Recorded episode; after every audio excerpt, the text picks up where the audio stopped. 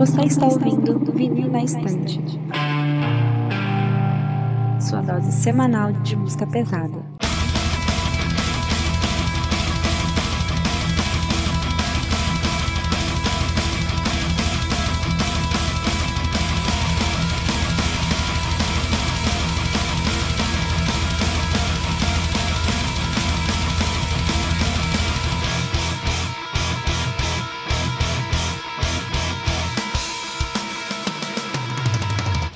Eu sou a Tati. Eu sou a Jade. Eu sou o Peralta. Meu nome é Lucas. Eu sou o Moita.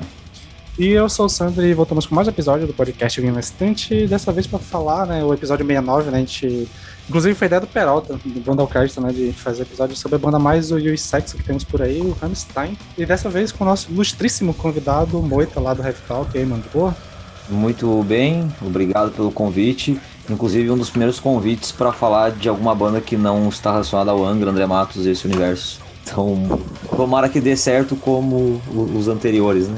Vai dar, vai dar sim, vai dar sim. E vamos aqui, né, episódio de banda, você sabe como é, a gente vai falar da discografia, história, nossa relação, bem, bem de boa. É, a banda não tem muito álbum, então eu espero que esse episódio não seja tão longo quanto os últimos que saíram por aí, né? Então, acho que é isso, sem muita enrolação. Então, galera, como a gente sempre pede, nos sigam nas redes sociais. A gente tem feito reacts de vídeos muito interessantes no YouTube, então acompanhe a gente por lá. A gente tem gravado todos os episódios na Twitch, geralmente aos domingos. Então acompanhe a gente por lá, interaja e que tem sido bem interessante. E também entre no nosso grupo no Discord, onde a gente tem jogado joguinhos interessantes, tem é, compartilhado com a galera nossos top 5 da vida e outros assuntos. Siga a gente lá, é, aqui no, no link Aqui na descrição tem o link das coisas todas. E é isso, bora pro episódio. E antes do episódio, Moita, quiser também fazer seu jabá, fique à vontade. Assim, claro, é, me sigam lá no YouTube, né? Joga lá Heavy Talk, tem lá mais, acho que uns 900 vídeos gratuitos para quem quiser assistir. Além de muito conteúdo premium para quem é membro lá do canal. Quem quiser ser membro é R$ 2,99, já pode apoiar muito trabalho. É, e é isso. A gente tem umas, mais de 20 playlists diferentes, uma série de produtos para quem é fã de rock heavy metal consumir lá. Então tá aí o convite, procure Heavy Talk no YouTube. E também estou na Twitch agora, twitch.tv barra Heavy Talk, com lives reagindo a uh, videoclipes, lyric vídeos, lançamentos da semana, todas as terças e quintas às 19 horas.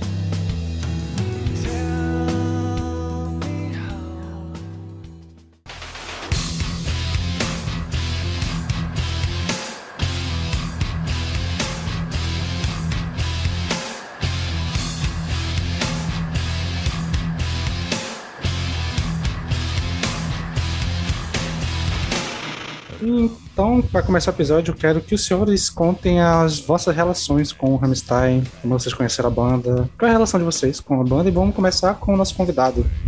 Cara, eu ouvi falar em Rammstein, na verdade, assim, é... não lembro se foi em 98, 99, o Rammstein veio pro Brasil e abriu um show aqui. Que eu também não recordo se foi do Metallica ou do Kiss. Acho que foi do Kiss. Foi do, é... foi do Kiss, né? E, e como assim, a gente está falando da transição dos anos 90 para os anos 2000, a gente tinha uma mentalidade muito mais retrógrada do que a gente, a gente tem hoje. Então, uh, nessa época eu tinha 9 para 10 anos de idade, não tinha idade para estar presente nesse show, mas eu conhecia pessoas que eram fãs de Kiss e que, na verdade, detonaram a, a banda por causa dessa polêmica, desse choque de brincar muito uh, com, com questões tabus, né? Então, o que se falava na época era muito ofensivo, assim, ah, que a banda, banda de viado, aquela coisa toda, né? Falavam, batiam muito nessa questão da sexualidade, é... porque a mentalidade da época também talvez não estivesse pronta para algo tão avançado, né? No que se diz respeito à consciência de sexualidade e outras uh, problemáticas sociais. É... então, eu lembro, assim, a primeira vez que eu ouvi falar de Rammstein foi de uma maneira muito negativa das pessoas que foram nesse show que foi a abertura do Kiss. Mas assim, as coisas evoluíram, inclusive a maturidade das pessoas para lidar com esses tabus, né? Então, é, hoje eu costumo dizer que eu até entendo uma pessoa ouvir o álbum do Rammstein e não curtir tanto a banda. Mas é meio que absoluto, assim, você não gostar da banda depois de assistir a um show é uma coisa que eu julgo praticamente impossível. Né? Eu tive a oportunidade de assistir eles em 2017, posso falar um pouco mais sobre isso depois. Mas, assim, nos mais de 300 shows que eu já fui por causa do canal, é, eu consigo, né, uma coisa, uma tarefa muito, muito difícil, mas eu consigo elencar o melhor show que eu já fui, e é o, justamente do Rammstein. Caramba, foi, foi o Máximos? É, o Máximos Fest 2017. Ah. É, o, o, festival como um todo já era maravilhoso, né? Mas assim, fechou. Sim. Na verdade, não foi 2017, foi 16, né? 16, 16 isso, isso. Isso, foi incrível. Foi sensacional. Eu, eu concordo em gênero, número e grau com o que o Moita falou sobre assistir ao show, porque tinham pessoas que eu vi de nariz torto lá, que foram assistir outros shows, né? E aí saíram com a cara, mano, como assim, velho? É, gente, vocês nunca pararam no YouTube na vida? a minha experiência foi um pouquinho diferente, assim. Eu acho que eu sempre fui atrás de idiomas, assim, no geral. E aí eu comecei, a, eu queria muito aprender alemão. Eu nem lembro porque, acho que é porque eu tava fazendo estágio é, técnico em química, na, na, verdade, e o alemão é bastante necessário, né, na química. Falei, ah, vou começar com umas, umas bandas aqui. Só que eu tava migrando do rock pro metal, então já tinha achado umas bandas de, de rock em alemão e tal, mas eu queria achar uma de metal. E aí eu bati com o Hamster, né? Aí você leva aquele choque primeiro, ver as temáticas, ver o que, que os malucos estão falando. mas foi, tipo, certamente uma eu não digo uma paixão à primeira ouvida, mas, mas eu gostei bastante e fui aprendendo a gostar mais ainda é, ao longo assim do, da vida. E é uma banda que eu gosto hoje bastante. Eu defendo essa banda porque ainda precisa de defesa, né, aparentemente. Mas e é isso aí, minha história com o Rammstein. Cara, minha relação com o Rammstein é na verdade meio que meio que no boca a boca assim de escola, sabe? Ali no início da década passada e todo mundo falava e tal, e esses caras que cantam em alemão e todo, tinha toda aquela estética assim que é bem marcante da banda e tal. E cara, primeira, as primeiras vezes que eu ouvi eu não curti muito, cara. Eu estranhei um pouco o som e sei lá, eu acho que eu não. Eu ainda tava com a cabeça muito do, do metaleiro que tá começando a descobrir metal e ainda tem aqueles rolê meio truzão, assim, e até um pouco purista, sabe? Não sei. Tem muitos anos para sair daquele ciclo ali das músicas mais conhecidinhas, tipo do, do Rast, Quero Puta, essas porra aí, tá ligado? Então, pra falar a verdade, eu nunca tinha parado pra ouvir um disco todo da banda, cara. Então, é bem primeiras impressões mesmo, essa minha participação hoje, tá ligado? Bom, eu conheci o Rammstein, eu acho que foi em 2012 foi uma das primeiras bandas que eu conheci, na mesma época que eu estava conhecendo Marilyn Manson e tudo mais. Foi um amigo que me apresentou.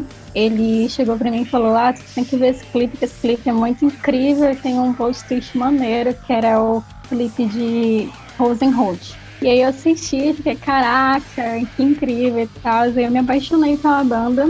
Eu fiquei muito tempo ouvindo só esse álbum. Depois eu comecei a ouvir os outros, mas eu acho que depois de, sei lá, 2015 mais ou menos, eu dei uma parada. E foi na mesma época também que eu dei uma parada no Marilyn Manson. Teve uma época que eu era bem viciada nessas duas bandas. Aí eu dei uma parada assim, ano retrasado, eles lançaram o álbum auto-intitulado, né, Rammstein. Eu curti pra caramba, mas é uma banda assim que eu não ouço hoje em dia com tanta frequência. Porém, vira e mexe, eu volto e revisito algum, algum disco deles. É, eu acho que nessa pegada, eu acho que o Rammstein, hoje em dia, pra mim, ele virou mais uma banda de playlist do que banda de álbum, assim. Tem uma playlistzinha com as minhas músicas favoritas, eu ouço ela. Eu acho que é difícil pegar um álbum inteiro pra ouvir, mas eu conheci, acho que como a maioria aqui durante a escola, ensino médio também. Eu lembro que meio que entre os metaleirinhos da escola era o. Ah, tipo, teve um. Em algum momento, eu acho que era ali pra. Foi na época do lançamento do livro Fala Die, então, tipo, saiu o clipe de Pussy e todo mundo ficou, caralho, clipe que saiu no X-Video, não sei o que lá, blá blá blá. Então meio que deu uma história e foi por lá que eu conheci, mas eu demorei ainda um, algum tempinho pra começar a curtir. Mas quando eu ouvi, acho que foi só, né? A primeira vez foi a, a, a pegada legal. Tipo, acho a parte, tanta parte é, na época que pra mim era novidade de botar música eletrônica no meio, foi um, uma parada que fez eu gostar bastante.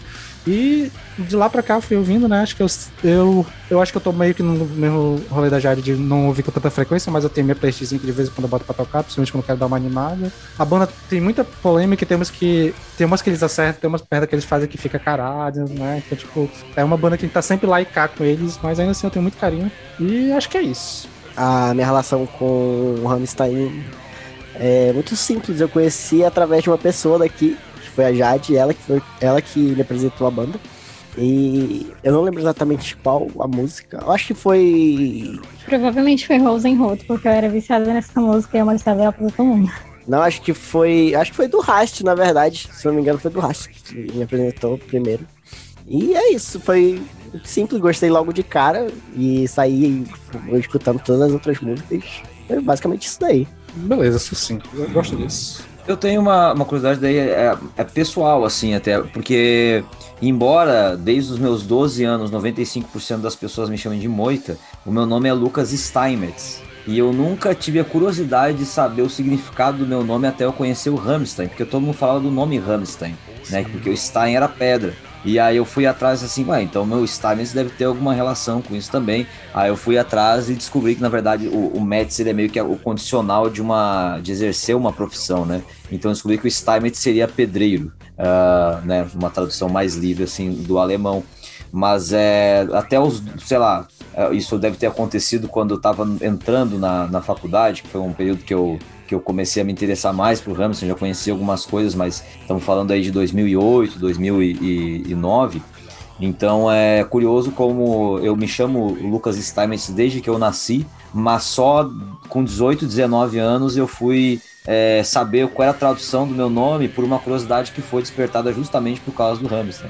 Não, isso daí, inclusive, assim, é interessante, principalmente o pessoal que, que trampa mais com, com o língua, né, aqui do, aqui do podcast. A gente já comentou várias vezes a respeito disso, né, que o Rammstein influenciou uma galera aí atrás para entender e conhecer um pouco mais sobre alemão, né.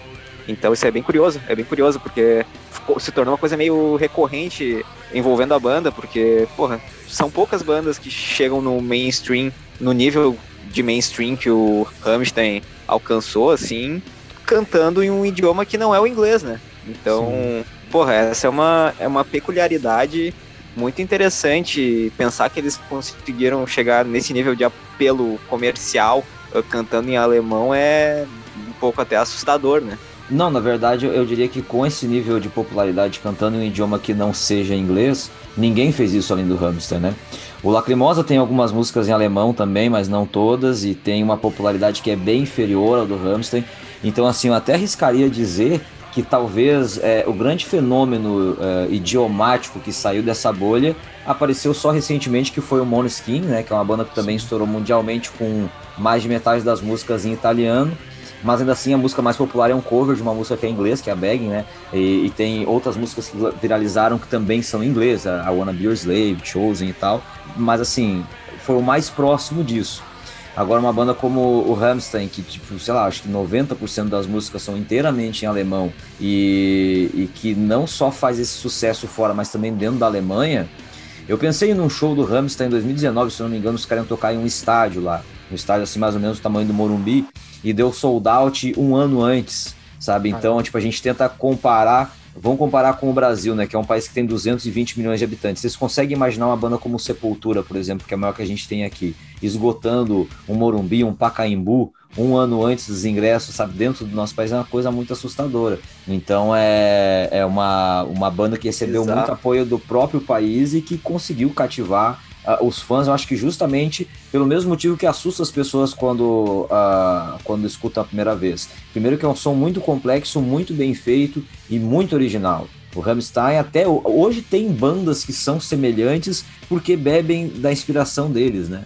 Mas quando eles surgiram, é uma banda que, meu, fez uma coisa que absolutamente ninguém tinha feito nada parecido antes. Sim, sim, eu acho que, é, só para comentar aqui rapidinho, acho que a única banda que eu acho que eu consigo imaginar que tem esse rolê de língua, que deu uma estourada é Baby Metal, mas eu acho que não exatamente pela língua, mas pela parte desse, do estranhamento e tal, mas sim. acabou tendo um alcance mundial também. É, bom, prosseguindo aqui no episódio, é, se por acaso alguém chegou até aqui e não sabe o que é Rammstein, né, só para dar o background, é uma banda alemã de industrial, né, metal industrial, que foi formada em 94, e que é uma banda curiosa porque aparentemente, tirando algumas mudanças ali antes da banda lançar o primeiro álbum, ela nunca mudou de formação, então, tipo, os seis membros estão durante a discografia toda, que é o Tio Lidman no vocal, e agora a parte de começar a, a vir os nomes em, em, alemão, que eu vou errar tudo, mas tamo aí, né? O Richard Cresp no, na guitarra solo e no vocal, o Paul Landers na guitarra base, o Oliver Rediel no o Oliver Rediel no baixo, o Christopher Schneider na bateria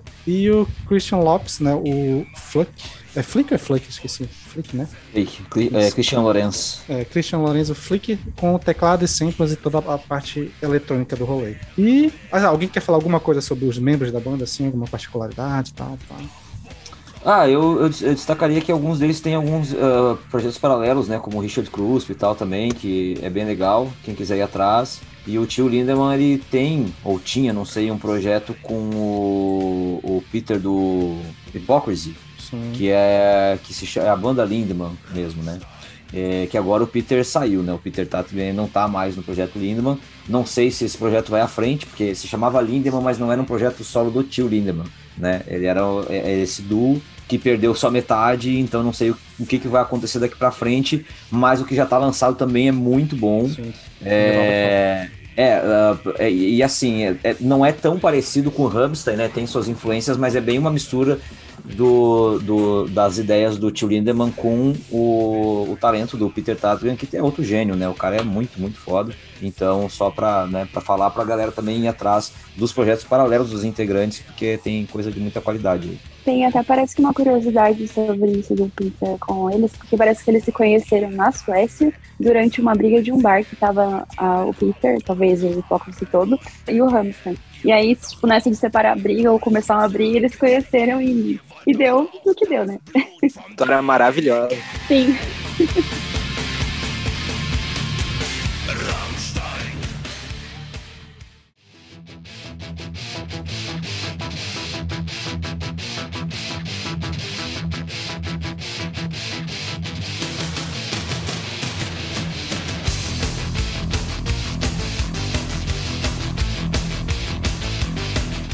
a gente começa falando dos álbuns do Rammstein com o primeiro álbum deles, que foi o Herzeleid. E aí, o que vocês acham desse álbum?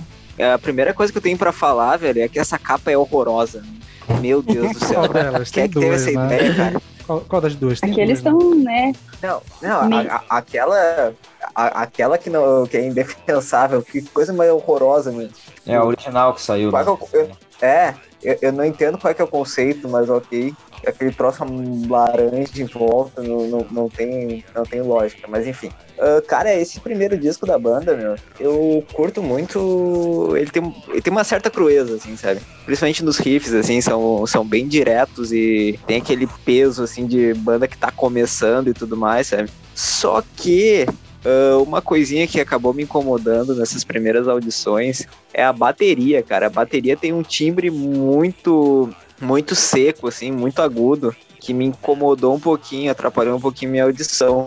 Só que, assim, pela, pela impressão que eu tinha do, do Rammstein, esse eu acho que é o álbum que mais se aproxima, porque ele é um pouquinho mais maluquinho, assim, porque a banda começa logo de cara entregando um álbum bem consistente. É, ele é, ele é bem mais cru, assim, na produção, né? Ele tem uma, um lance que não é tão ah, lapidado e tal. E é um álbum que eu ouvi pouco, na verdade, assim. Eu acho que tem duas... ah, eu- uma, uma das primeiras músicas que eu lembro ter ouvido do, do Rammstein é desse álbum, que foi a Ashes Wash, que, assim, foi na época de internet de escada, baixando nos casar da vida, assim, sabe? né? Nesse lance. É, mas que permanece na minha, minha playlist seria essa, assim, que volta e meia acaba entrando no aleatório.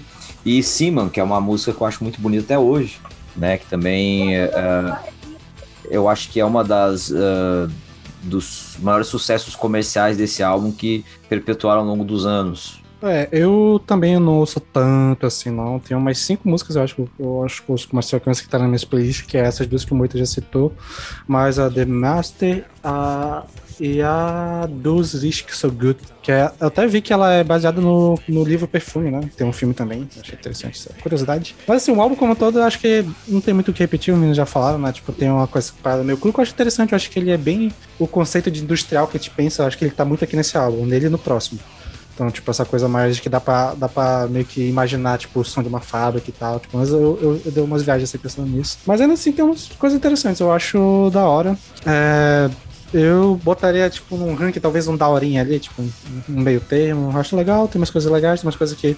Acho que pro final ele fica um pouco repetitivo, tipo, ou não sei se é impressão minha. Mas eu curto, curto, tem muita coisa legal aí. Eu concordo contigo com o que tu falou sobre ele ficar meio repetitivo, mas pra mim ele não fica só no final. Pra mim esse álbum inteiro é bem repetitivo. Eu acho que tem algumas músicas assim que se destacam, como a do Hit So Good, né? Que tu falou.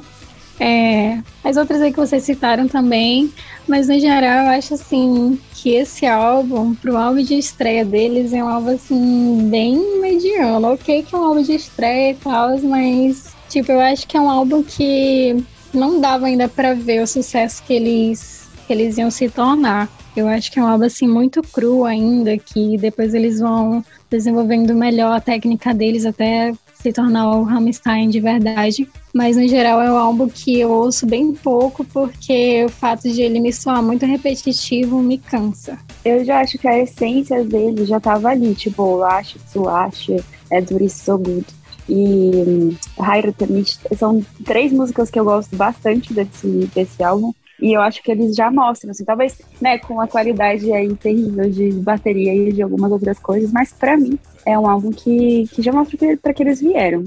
A capa também me dá uma certa vergonha, mas de resto eu gosto. Eu acho que é porque eu ouvi primeiro por isso, e aí eu acho que essa foi a, a. eu guardo no coração, assim, essa música, não tem como eu criticar tanto.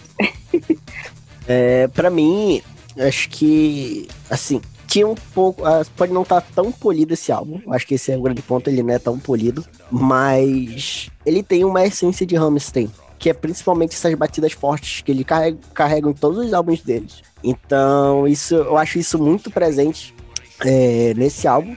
Logo de cara eles mostram o peso deles. Então, eu acho que isso é uma das essências principais de Rammstein. E eu gosto muito desse álbum. Se não é algo extravagante, que nossa, eu amo esse, pra caralho esse álbum. Mas eu gosto por conta disso, de ele trazer já essa essência logo de cara. Que é algo que o Rammstein vai carregar aí pra sempre. E sobre as músicas, é Seaman, do Heart So Good, que eu, que eu são as que assim, eu não escuto o álbum inteiro, não costumo escutar esse álbum inteiro, mas essas daí são as que estão sempre na minha playlist. E uma música que a gente não se. Acho que ninguém chegou a citar, mas eu gosto pra cara também é a Rammstein, né? Que é a música que fecha o álbum. E que ao contrário do que algumas pessoas pensam, tipo, ela não se chama Rammstein por causa do nome da banda, e se a, a, banda se chama Rammstein por causa da música. Porque tem um rolê de que essa foi uma das primeiras músicas deles e foi a primeira que deu algum estouro, e meio que o pessoal falava a banda que tem a música tal. Aí meio que foi até chamarem Rammstein. E que tenha o significado que é alguma coisa de pedra. Como é que é, Moito? Não, então, é que o uh, Rammstein, né, se, se pegar as palavras isoladas, Rammstein seria pedra-ferro. Mas a, a, origem da banda, na verdade, é por causa de um acidente aéreo que aconteceu numa cidade de Rammstein, uh, na verdade, um condado de uma cidade alemã que chama Rammstein com um M só. É, foi um acidente, assim, era uma exibição de aviões de. Tipo essa quadrilha uh, da fumaça deles. É, de acrobacia, dois aviões chocaram e caíram uma, uma plateia de milhares de pessoas matou 70 pessoas, se não me engano, e umas 600 ficaram feridas. Foi um troço bem bizarro assim. E, e aí eles, eles pegaram, por ser na cidade de Ramstein, né? Uh, botaram esse nome com um M a mais, porque aí seria uh, uma meio que um trocadilho de. Uh, como é que é a palavra? O Ram, na verdade, tá com dois M, porque não sei se é Ramen o nome da palavra, mas enfim, o Ramstein não tem essa tradução direta de pedra ferro, a tradução dela seria ariete, né? Uma, um instrumento usado para arrombar uh, portas, portões, etc. e tal.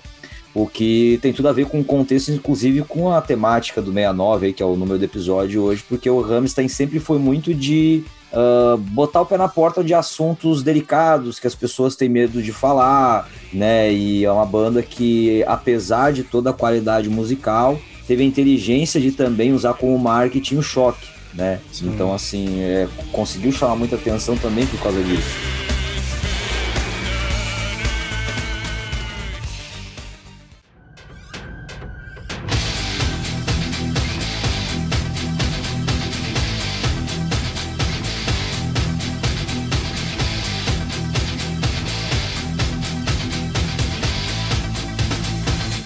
Gente passa para o segundo álbum do Rammstein, que foi lançado em 97. Adianto que é um dos meus favoritos.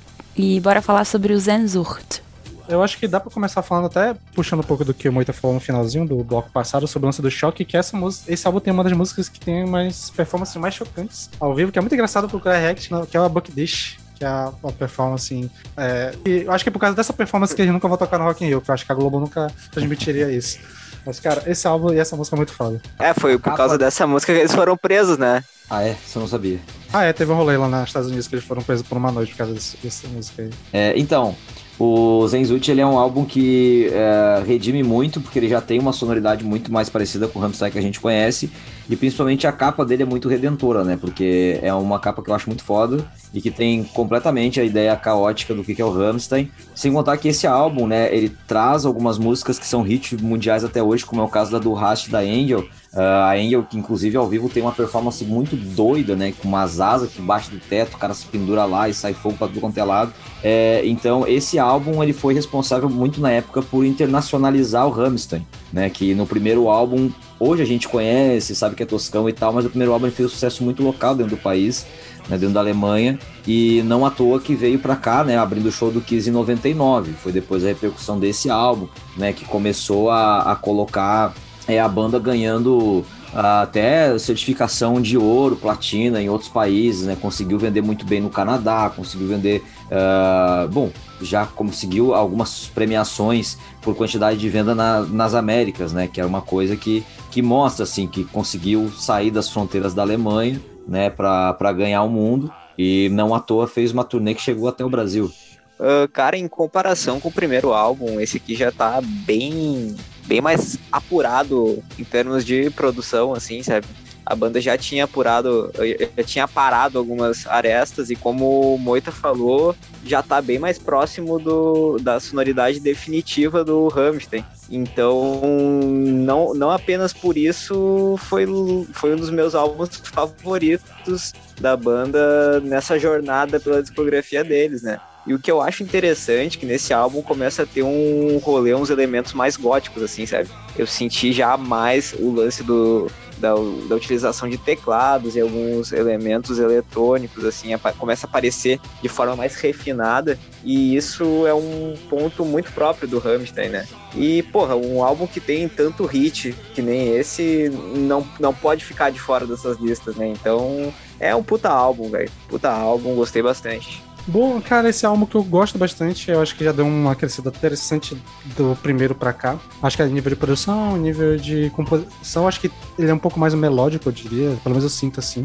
do que o primeiro. O primeiro era muito na pegada e tal, tipo, esse aqui ele dá uma. Alguma música dá uma acalmada mais e tal. E eu acho que ainda assim, ainda não é os que tá sempre na minha audição. Tipo, eu gosto muito dos singles, gosto muito de, das músicas do final do álbum. Acho que ao contrário do outro, esse álbum ele fecha muito bem. Mas, sei lá, ainda tem algumas coisas que, não sei, ainda tem uma coisa que não me, não me pega tanto assim nele. Mas é um puta álbum. Então, esse álbum é um dos meus favoritos do Rammstein. Pra mim, o, como o Peralta falou, né? Já tem assim uma pegada mais gótica, tanto instrumental quanto as letras, assim, com uma pegada meio BDSM e tudo mais. É, para mim, uma das músicas favoritas da discografia do Rammstein, que é a Clavir, tá nesse álbum. Eu amo essa música. É uma música que, como eu falei logo no começo, quando eu falei que eu não ouço mais com tanta frequência, mas vira e mexe eu volto em algumas músicas. Boa parte das músicas que eu volto estão nesse álbum, que é a Sens, é, Sens, Como é que é que fala o nome do álbum? Bien? Eu acho. Angel, uh, do Rast, que apesar de que essa música saturou um pouco, eu continuo achando ela hum, da hora. E a Clavir, né, que, cara, essa música é muito gostosinha de ouvir. E concordo com o que o Peralta falou também na parte da, da melhora em questão técnica, é, que esse álbum é bem mais polido do que o primeiro. Então, para mim, a essência do Rammstein continua nesse álbum aqui até hoje. Acho que foi a partir desse álbum que eles realmente começaram a consolidar o estilo que eles seguem até hoje. E para mim esse álbum é um dos mais importantes de toda a discografia deles. Ele é um dos meus álbuns favoritos, porque assim, apesar de um dos outros álbuns que a gente vai falar ter uma sequência melhor de músicas, ele tem as duas minhas favoritas, que são Angel e Tia. Ah, assim como o Moita falou do show em 2016, dos shows do Hamilton no geral, em 2016, quando eles tocaram no Masters aqui, eu chorei vendo a performance dessa música, porque foi, tipo, Ah, foi muito emocionante pra mim. E eu chorava, cantava, e nossa, foi, foi muito legal.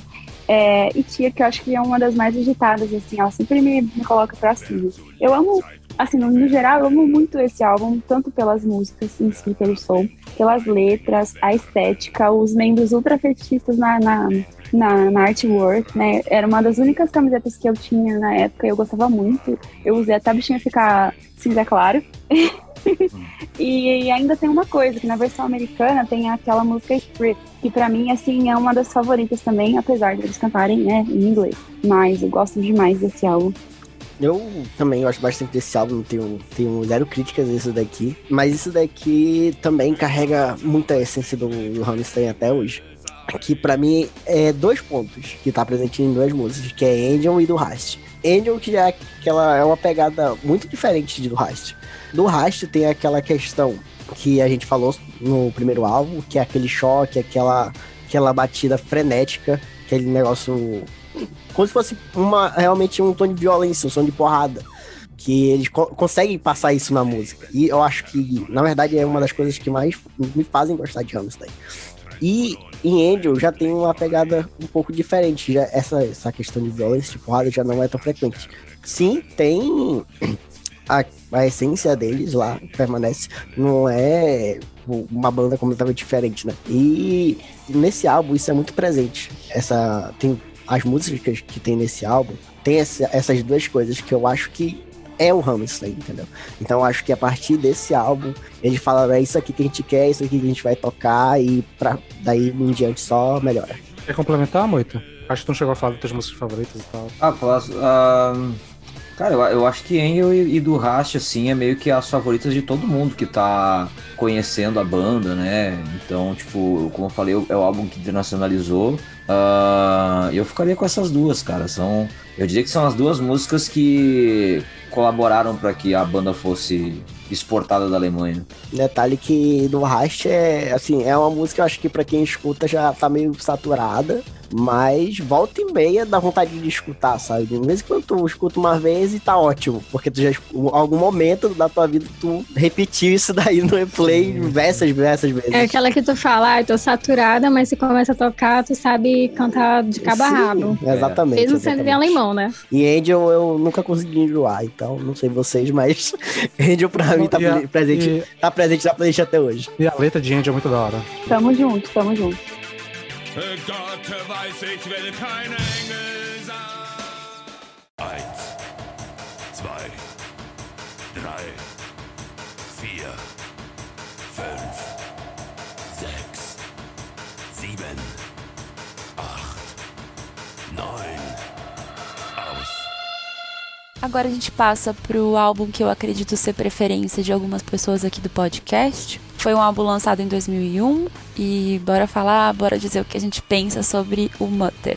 Uh, esse é meu favorito da banda tranquilamente. Inclusive, ele é um, um álbum que foi, uh, completou 20 anos agora em 2021, né? E, e lá no Heavy Talk, no meu canal, fiz um vídeo exclusivo para esse álbum, só para falar dele. Então, um vídeo de, sei lá, de 20 minutos explicando todo o contexto. Tem explicação de todas as músicas, né? Ou pelo menos assim, que não existe uma explicação histórica. A minha interpretação do que eu acho que quis se dizer ali é um, um álbum repleto de mother issues, né? Super problemático, caótico. É, é assim, o, o, cúmulo do caos do, do Rammstein, na minha opinião. E ele é envolto de várias coisas muito importantes, assim, na trajetória da banda. Como, por exemplo, a briga de bar lá que o Peter Tatgren ele separou foi durante a gravação, a gravação desse álbum, né? Porque esse álbum foi gravado em Estocolmo e depois de uma sessão eles foram pro bar onde aconteceu essa briga e eles conheceram o Peter Tatler, então foi no meio da, desse processo de, de gravação do álbum.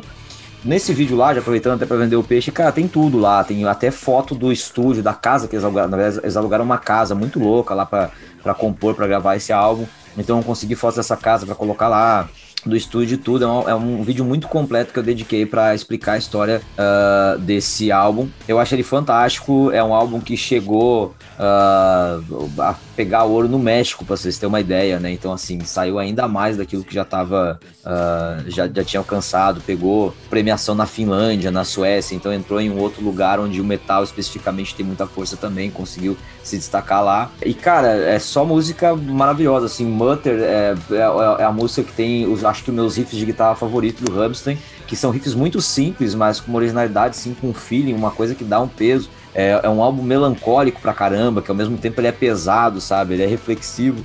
É, tudo que eu, que eu procuro, assim, no, num caos positivo, uma banda, eu encontro nesse álbum. E entre a história da, das, das, das músicas, né, que eu uh, deixo claro lá também nesse vídeo, eu queria até falar de uma aqui, que é a segunda faixa, né, a Links 234, que eu não sei como é que fala 234 em alemão, né? Eu acho que é Zweithai alguma coisa. Fia. Mas, é, é, pois, obrigado aí aos, aos a galera. A única que coisa que eu sei fazer é contar até 10, justamente por causa da Sony. Boa. E, e essa música, cara, até é importante a gente falar, e já botando um pouco de lenha na fogueira e, e, trazendo uma provocação, porque alguns anos atrás a gente teve essa discussão no Brasil sobre o nazismo ser de esquerda ou de direita, né? E o Rammstein, que é uma banda da Alemanha é, e tudo mais, eles, nos primeiros álbuns, eles, como tem uma ironia muito grande, um sarcasmo muito grande, eles brincam com tudo. Então os caras fizeram até fotos promocionais com alguns trajes que lembravam a SS, né? E, e eles tocam o dedo na ferida. E, enfim, eu acho que dá pra falar até que a apresentação deles, deles, como eles se apresentam ao vivo, tem uma Sim. parada meio militar, né? Tipo, tem uma... Muito, muito. Eles debocham muito do militarismo, na real, né? Tipo, e, e aí o que que acontece? Uh, nessa época, início dos anos 2000, começou um boato de que talvez o Rammstein seria uma banda que tivesse... É, a, que fosse alinhada com o nazismo de alguma forma, ou com o neonazismo, né? E aí os caras, pra falar que eles não eram nazistas, eles criaram essa música, Links uh, 234, exclusivamente para eles falarem que eles são de esquerda. Então a música que só falam isso. A gente fez uma música para a gente falar que a gente é de esquerda e que a gente não é nazista. E daí, para bom entendedor, Meia Palavra Basta é uma música que traz muito dessa, dessa brincadeira com o militarismo também, porque Links em inglês é, seria esquerda, né? E 234 porque ela é cantada num ritmo como se fosse uma marcha militar, né? De um, dois, três, quatro. Eles botaram links no lugar do um. Então, uh, essa é a história de uma música desse álbum. E se a gente for ver todas as músicas, lógico que eu acho que essa é a única, na verdade, que tem um contexto político voltado para nazismo, etc. Que a gente. Aqui no Brasil isso é uma polêmica danada, né? Mas, uh, mas todas elas têm. Todas as músicas têm histórias muito profundas e super interessantes de explorar. Então, quem ouviu esse álbum só pela musicalidade já gostou, tira um tempinho para ler as letras e tentar pesquisar é, em que contexto elas foram escritas e qual era o objetivo lírico desse álbum, porque é muito rico. Ou então, se você tiver com preguiça de pesquisar, vai lá no Heavy Talk e assiste meu vídeo, que tá tudo condensadinho é, lá também. A gente vai deixar no, no, na descrição do episódio para quem quiser checar. Boa. Melhor jabá. Né? E assim, é, eu lembro que a gente teve uma discussão no podcast um tempo atrás, que era sobre. Acho que foi no Twitter, que a gente tava falando sobre sequências de músicas, assim, álbuns e tal. E, e tava usando como exemplo o Toxicity, a abertura Toxicity, que tinha quatro músicas foras e pá. E eu acho que não tem nada nenhuma banda que tenha conseguido fazer o que o Rammstein fez aqui nesse álbum, que é botar seis músicas que não só eu posso falar que o meu gosto pessoal são foda, mas são músicas que são obrigatórias em todos os shows deles. Se uma dessas seis do, do início do álbum não tiver no show, o pessoal reclama. Então, tipo, realmente é um início espetacular de álbum. Eu amo, é meu favorito. Boa parte por isso. Tipo, músicas como a My Heart Brands, a Sonic, que é a minha favorita do Rammstein. Então, tipo, é, esse álbum é incrível. E mesmo as que não são hypadas, que são as músicas malas do final, tipo a Twitter, a High House, a Adios, cara. O álbum como todo ele é muito bom, mas tem esse hype do início, mas o álbum todo é muito foda. Então, assim, até uh, seguindo mais ou menos o que o Moita falou, uh, na primeira audição, assim, o que eu notei é que a banda realmente, nesse ponto, alcançou a maturidade sonora, né? E é muito interessante pensar que também alcançou a maturidade lírica porque, como tu falou, assim, a temática evoluiu junto com a banda, né? E é um disco mais equilibrado da banda, porque ele carrega bastante uma, uma pegada mais melancólica, sem perder o, todo o caos que é característico do Rammstein, né? E ao mesmo tempo ele é grandioso, cara.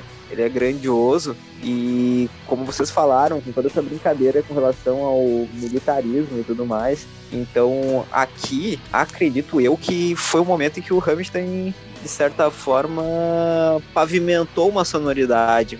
Então, de longe é o disco definitivo da, da banda para mim. Eu gosto desse álbum, mas eu acho que, tirando a sequência inicial, que é muito boa, acho que das três, quatro primeiras músicas, pra mim, depois de Mutter, ele desanda um pouquinho. Aí eu fico meio que, sei lá, meio cansada de ouvir ele, assim, depois dessa música. Mas mesmo assim, são é, músicas, algumas delas são sempre presentes nas minhas playlists. Então não é que é um álbum deixado de lado, eu só não gosto tanto quanto dos outros, né?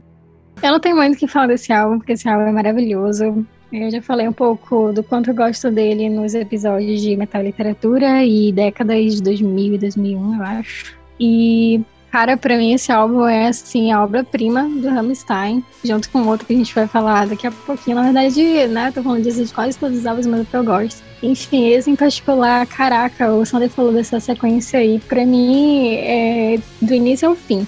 Ele não desanda, eu vou discordar da Kat nesse ponto.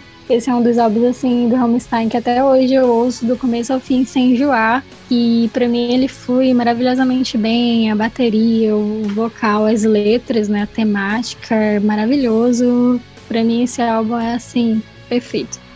Para mim esse álbum aí também é perfeito, porque foi logo depois de eu conhecer os singles é, do Heart Angel, eu fui para esse álbum, basicamente. Então, logo de cara, eu encontrei um monte de música foda, assim, logo. Foi praticamente a primeira impressão. Teve as duas músicas lá, ok, muito bom. E logo em seguida esse álbum inteiro, tá entendendo? Então, essa foi a minha primeira impressão de Rammstein. Então, não tenho o que reclamar desse álbum, esse álbum é maravilhoso. Só elogios pra isso aqui. Ah, eu lembro que eu vi uma vez um vídeo, não lembro em que plataforma eu vi, mas era um coral de crianças cantando a música Motor e eu achei a coisa mais linda. Eu fiquei, caraca, toda arrepiada e ficou tão lindo. Agora eu fiquei curiosa se isso realmente existiu ou se é coisa da minha cabeça que eu sonhei, sabe? Realmente existiu, realmente existiu. eu sei que vídeo é.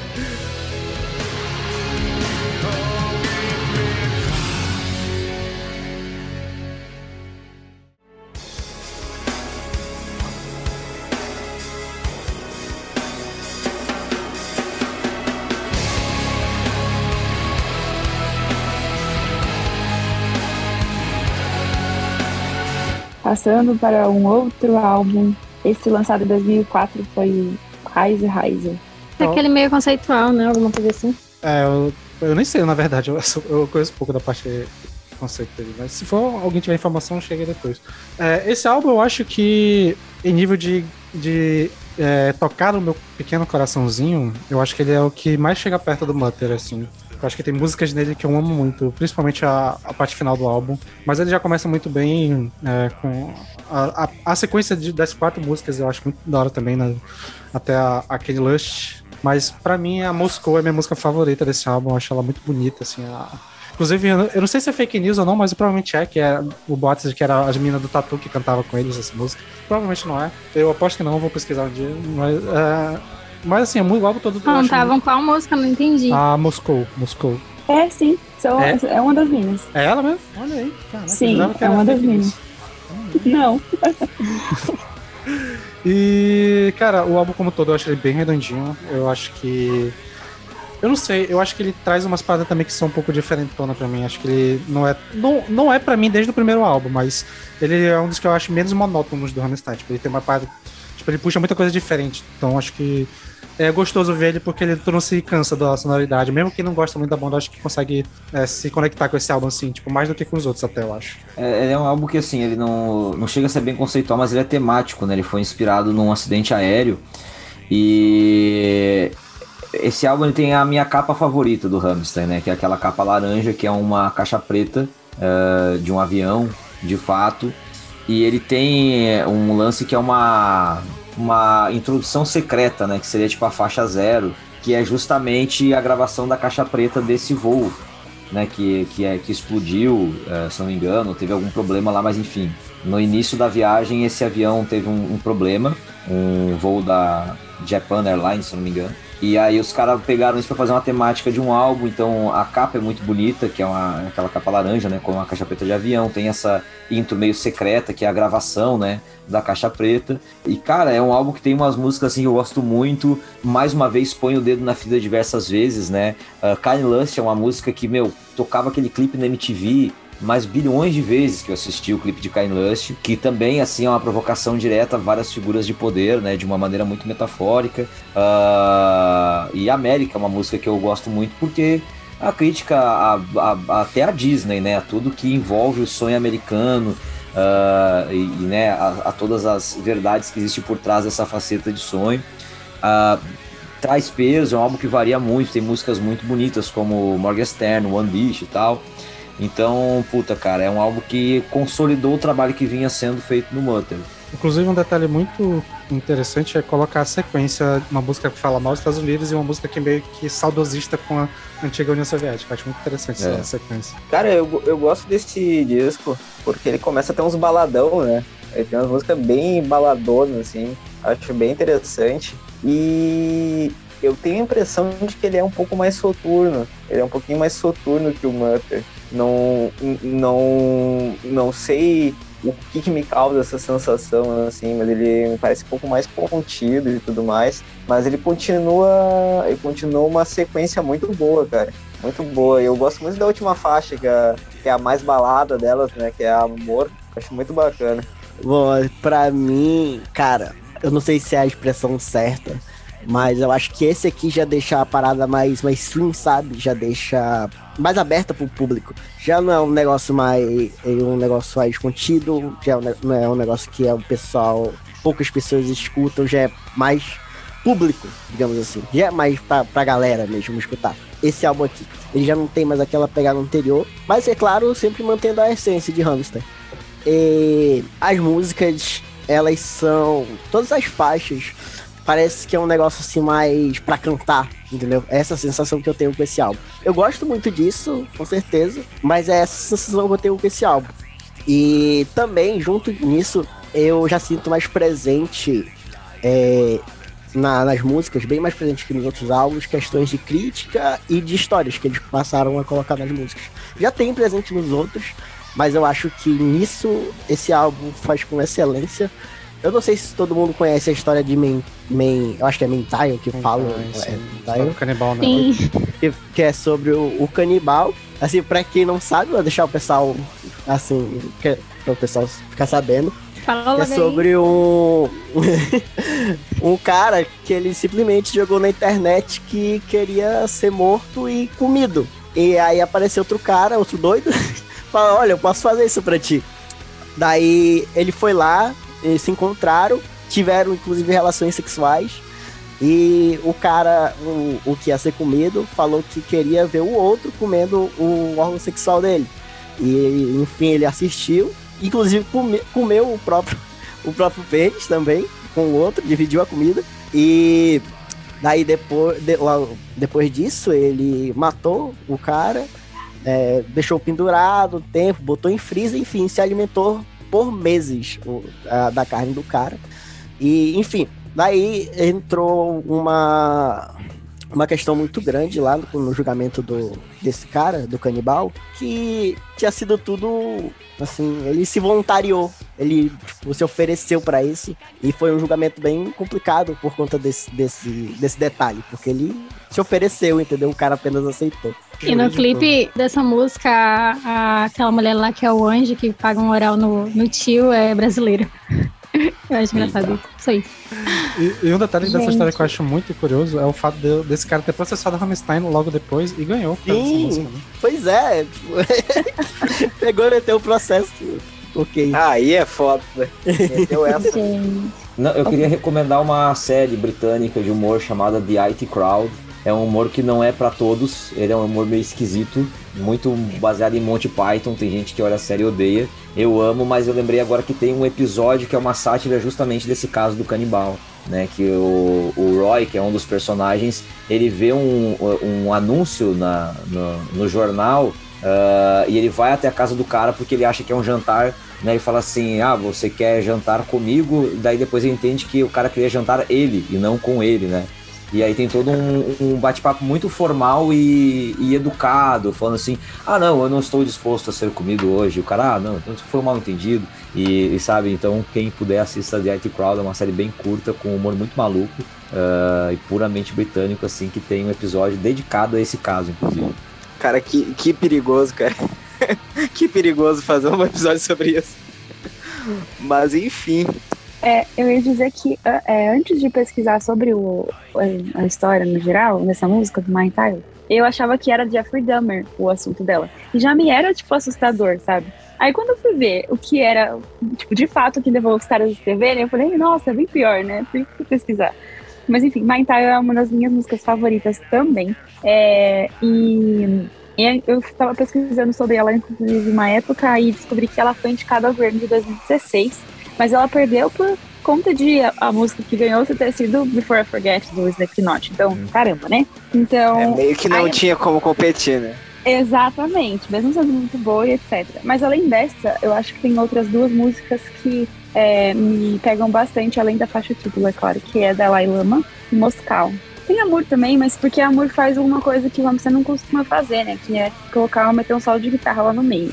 É, então isso já me chamou a atenção. Mas essas eu nunca fui exatamente atrás da letra. Eu gosto de Moscal por ter a menina do tatu. E eu sempre acabo no loop de ouvir tatu depois disso. Mas é, é isso. Eu acho que os próximos álbuns que a gente vai falar vão ter algumas coisas parece que se gravou mais músicas, né, para esse álbum do que de fato eles colocaram, né? Então algumas acabaram sobrando para outros álbuns. E eu acho isso bastante interessante porque elas têm um pouco da vibe também, né? Mas, enfim, eu não tenho muito o que comentar, não, só que eu adoro a música Amor. Na verdade, a sequência de, das três últimas músicas, que é a Stein Stein, One Dish e Amor, que eu acho uma sequência maravilhosa. Inclusive, essa One Dish foi é, meu status durante um tempo no WhatsApp, que eu era viciada nessa música e eu sempre ficava na bad quando eu ouvia.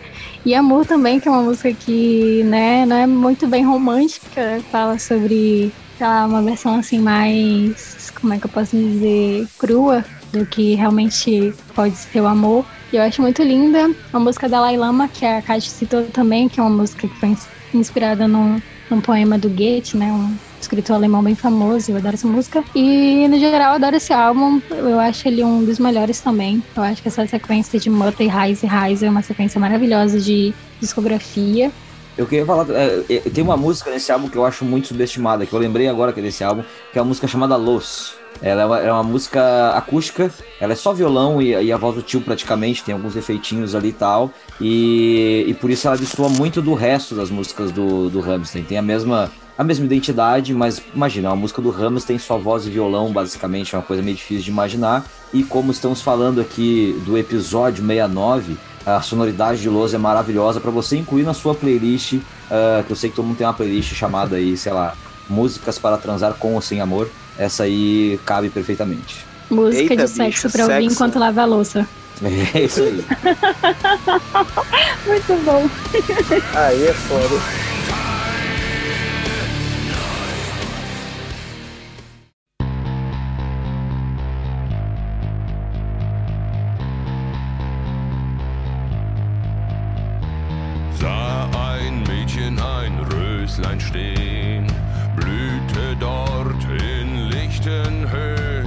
Passando para um dos álbuns agora também consagrados do Rammstein, que é o Rosenrot, lançado em 2005, ou seja, um ano depois do Kaiser Reise. Parece que esse álbum é composto de algumas faixas que foram produzidas para o Kaiser Reise e acabaram não entrando na época e eles trouxeram para esse álbum, que, que, inclusive tem algumas questões de capa, né? Parece que ele, ele ia ter uma outra capa, no lugar de onde estava escrito o nome do álbum ia estar escrito o nome do Rammstein, porque eles não sabiam se iam, como que ele se chamaria e coisa do tipo.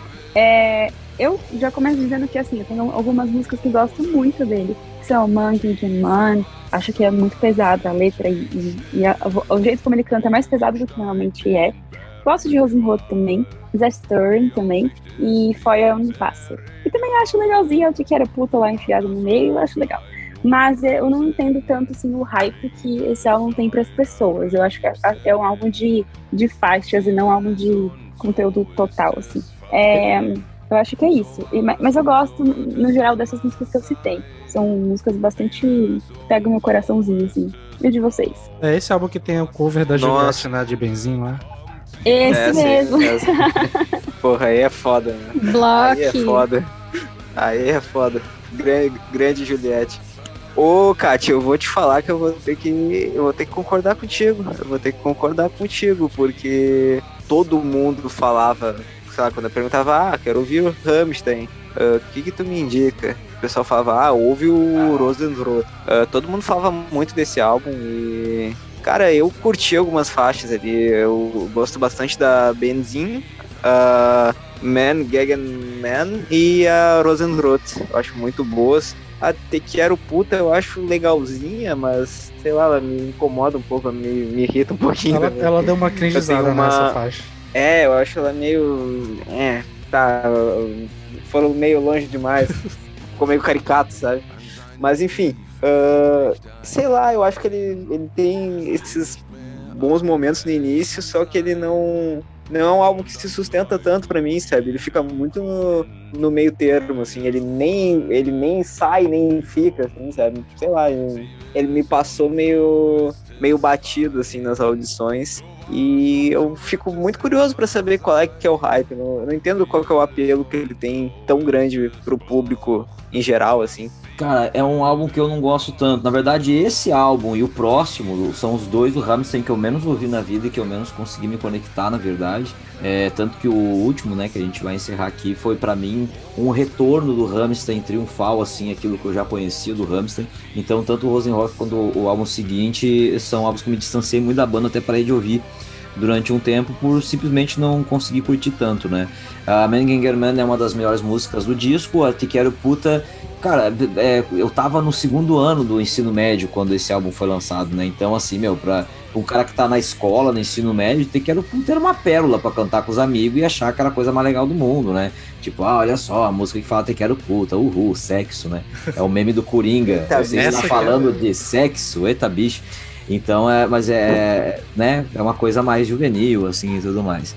É, e tem um lance da capa, né, cara, que eu achei uma cagada. A, a, a, a Kat falou ali no início que o, a versão japonesa do Rise Rise tem exatamente a mesma capa do, do Rosenrock. A diferença é onde tá o logo da banda e tal. Então eu elogiei o Rise Rise justamente por causa da capa, que eu acho a capa mais bonita do Hamster. E não foi aproveitada no público japonês, que tipo é um público super apaixonado por metal e que movimenta demais esse mercado. Será que foi porque por conta do acidente que sido com ele, sei lá? É, Eu fico pensando, cara. Provavelmente foi, né? Porque seria tipo Uhum. na- nos Estados Unidos, se a capa fosse, sei lá, do 11 de setembro, os caras também iam querer uma Exato. capa alternativa lá, né? Sim, É, fiquei pensando sentido, depois. Mas aí usar a mesma, né? Foi meio que assim, ah, não ficamos sem ideia, né? Bora usar. É, então. fizesse uma outra capa que né, não tivesse conexão nenhuma, então, sei lá. Sim, sim. É, seguindo aqui, eu acho que eu, eu, eu entendo essa parte de ser. de não, não me conectar tanto. Eu acho que eu também tenho. Eu acho que ele pra mim tá no mesmo nível do primeiro álbum assim, de conexão. Tipo, eu gosto de algumas músicas. Enquanto eu ouço ele, eu não, não acho ruim, mas tem algumas coisas que não me pegam nele. E, assim, a Man Man Gang Man é uma música incrível, assim. Eu sendo LGBT e tendo essa. Tipo, ter uma música que, mesmo que de uma forma meio, escrota, fale sobre isso, já, já, é alguma, já é alguma coisa. Ter alguém falando sobre já é interessante. E, eu- e a música, é, o clipe dela é, muito, é, é legal, tipo, é engraçado. E tá aí ver os malucos espumando, o casamento dela também é muito bom. E a Te Quero Puta, apesar de, de- da cringe e o sexo, eu acho o instrumental dela muito legal porque eu me amarro em som de trompete. E esse trompetezinho que eles usam fica muito maneiro. E a Rose Lutz tem um baixozão muito forte e tal, tal. Eu gosto muito da é, Stir- Stirb nicht vor mir. É, eu acho até que ela, se eu não me engano, ela tem um. Ela é mais lentinha e tal. Eu acho, acho ela muito, muito, muito bom. Mas acho que é isso. No geral, o álbum, como o primeiro, ele é mais de singles. Tem algumas músicas que estão na minha playlist, mas como um todo, ele também não tá tão assim no meu. Coisa não. Mas eu ainda acho ele melhor que o que veio depois. E esse lance do LGBT é muito legal, porque como eu falei lá no início, né, o Rammstein teve uma, uma rejeição preconceituosa por causa das suas performances e tal, mas ao longo desses álbuns se tornou uma banda muito conceituada e muitos dos caras, principalmente que não estavam muito ligados nas ideias, falaram assim, não, isso aí que é música de verdade, que é música de macho, né, aquela parada toda. E aí os caras falaram, tá, então toma aí, né? E veio a Man Ganger Man, a galera ficou tipo, puta, mano, né? A galera ficou pegando no pulo, assim. É, pois é, vê, né? Então, é, isso é uma coisa que eu gosto do, do, do Ramstein, assim, tipo, de, de chocar nesse sentido, assim, de chocar para fazer as pessoas se assustarem com as próprias convicções, enfim. Bom, o que eu tenho pra falar desse álbum é que eu vou. Eu, eu, bom, não é que eu discordo de vocês, mas é que, pra mim, esse álbum é um dos melhores. Esse álbum já foi meu álbum favorito do Rammstein durante muito tempo. Aquele tipo de álbum que eu ouvia de cabo a rabo e não enjoava de nenhuma música. Só que hoje em dia, eu acho que ele tem algumas faixas que são meio esquecíveis. Tem faixas assim que são bem marcantes, né? Como a Rosenholt, auto-intitulada Tequeiro Puta, né? Que fala sério, todo mundo conhece essa música. Mas eu gosto muito desse álbum, principalmente por ele ter esse lado assim mais melancólico, mais. Como é que eu posso dizer? Mais calmo do Rammstein, porque até então a maioria das músicas assim que faziam sucesso dele eram músicas porradas e tudo mais, e nesse álbum tem essa música Vudisto, que é uma música que ela é bem calma, assim, tem uma letra bem tristona, e é uma das músicas assim que eu sempre vejo a galera falando super bem. Para mim essa é uma das músicas favoritas. É, assim, em toda a discografia do Rammstein, pra mim, essa é uma das músicas favoritas. No geral, eu acho que hoje em dia eu não não, não ouço mais tanto ele, eu não, não ouviria ele todo sem enjoar de nenhuma música. É, como eu falei, hoje em dia eu reconheço que ele tem algumas faixas que são meio esquecíveis, mas eu tenho um carinho muito grande por ele, por ele ter sido o álbum que me apresentou a banda. Como eu falei no início, eu conheci a partir da Rosenholt. Depois, em seguida, eu ouvi esse álbum inteiro e foi um álbum que marcou muito boa parte da minha adolescência. Tenho esse carinho muito grande por ele por conta disso, mas eu entendo quem não, quem não curte muito, quem acha que ele é meio esquecível, aquele tipo de álbum que tu ouve e depois fica, ah, qual era mesmo aquela música? Ou tu olha pro título da música e não lembra mais qual era. Em geral, eu curto ele bastante, só que eu acho que hoje em dia eu selecionaria faixas em vez de ouvir ele inteiro. É, sei que é, esse álbum aqui é um, um pouco diferente para mim, na verdade. Quando se alguém me fala, por exemplo, esse álbum, eu não consigo lembrar de cara das músicas, além de Rosenholtz. E eu acho que só, entendeu? Então eu acho que não é nada demais para mim esse álbum. Eu gosto dele, gosto das faixas, se eu colocar pra tocar, pô, legal, lembro e tudo mais. Mas não é algo que eu tenho assim, escrito, caraca, eu amo essa, esse álbum, ele é incrível, alguma coisa do tipo. E, e Te Quero Puta é muito bom sim, porque é extremamente prazeroso aquele sotaque. Chegou o cringe. Ale, a, alemão. Não tem condições, mano, o sotaque alemão cantando aquela música ali é muito bom. E é isso que eu tenho pra falar sobre esse álbum. Eu acho que, além disso, eu só queria destacar que eu acho que esse é um dos álbuns, apesar de tudo, é que o vocal do, do tio tá mais bem explorado, assim. Acho que porque tem muita música lenta, acho que ele conseguiu dar um. expressar melhor o vocal dele, então acho, acho da hora. Eu acho que foi, eu acho que foi que era puta, que foi uma música que no máximo eles colocaram por último, assim, sabe? Sim, colocaram show, e todo mundo saindo com uma vibe tipo, vai embora logo. Ouvindo essa música foi tipo assim, deu a impressão que ninguém tava no show de, de, de metal, sabe? Ah, está aqui, né? E todo mundo. Ai, foi muito legal. Mais algum comentário sobre esse álbum? Meu único comentário é que ainda bem que os meus pais não me deixaram tatuar. Tinha 14 anos, porque senão eu teria uma rosa vermelha tatuada por conta desse álbum, gente. Que horror. Pois é. Definitivamente um álbum, né? Dá pra se dizer. É, acho que por aí. Uhum.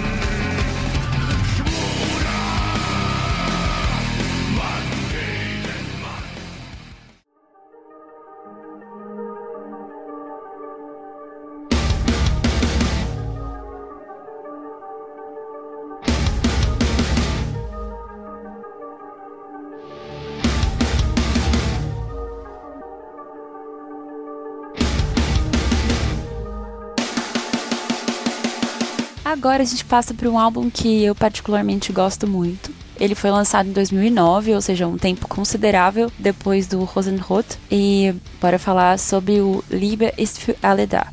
Esse é o meu álbum menos favorito da banda. E apesar de ter sido algo que eu meio que descobri por causa dele. Tipo, mas eu lembro que quando eu comecei a ouvir a banda, eu gostava, cara, eu gostava de. Acho que quatro músicas desse álbum. E, tipo, as outras não é nem que ah, eu não lembro e tal. Tem música que realmente eu não gosto de ouvir. Tipo, quando passa, eu começo a tocar o pulo. Tipo aquela Half Fish, aquela que tem um cara de asterisco e tal, pá.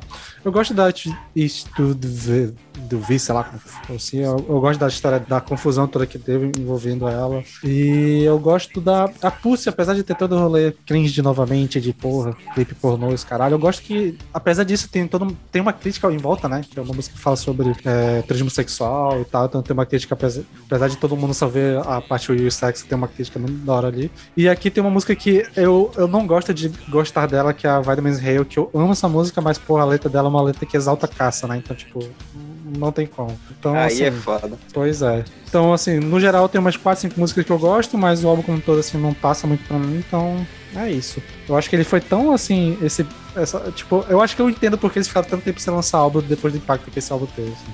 Pois é, cara, eu tenho. Esse álbum passou batidaço pra mim, assim. E no nível de que quando eu ouvi, eu pensei, tá, aqui, aqui cansou, né? Aqui cansou. Eu, eu acho ele meio repetitivo. Não, não só repetitivo dentro dele mesmo, mas repetitivo em termos de, de ideias da banda, assim, sabe?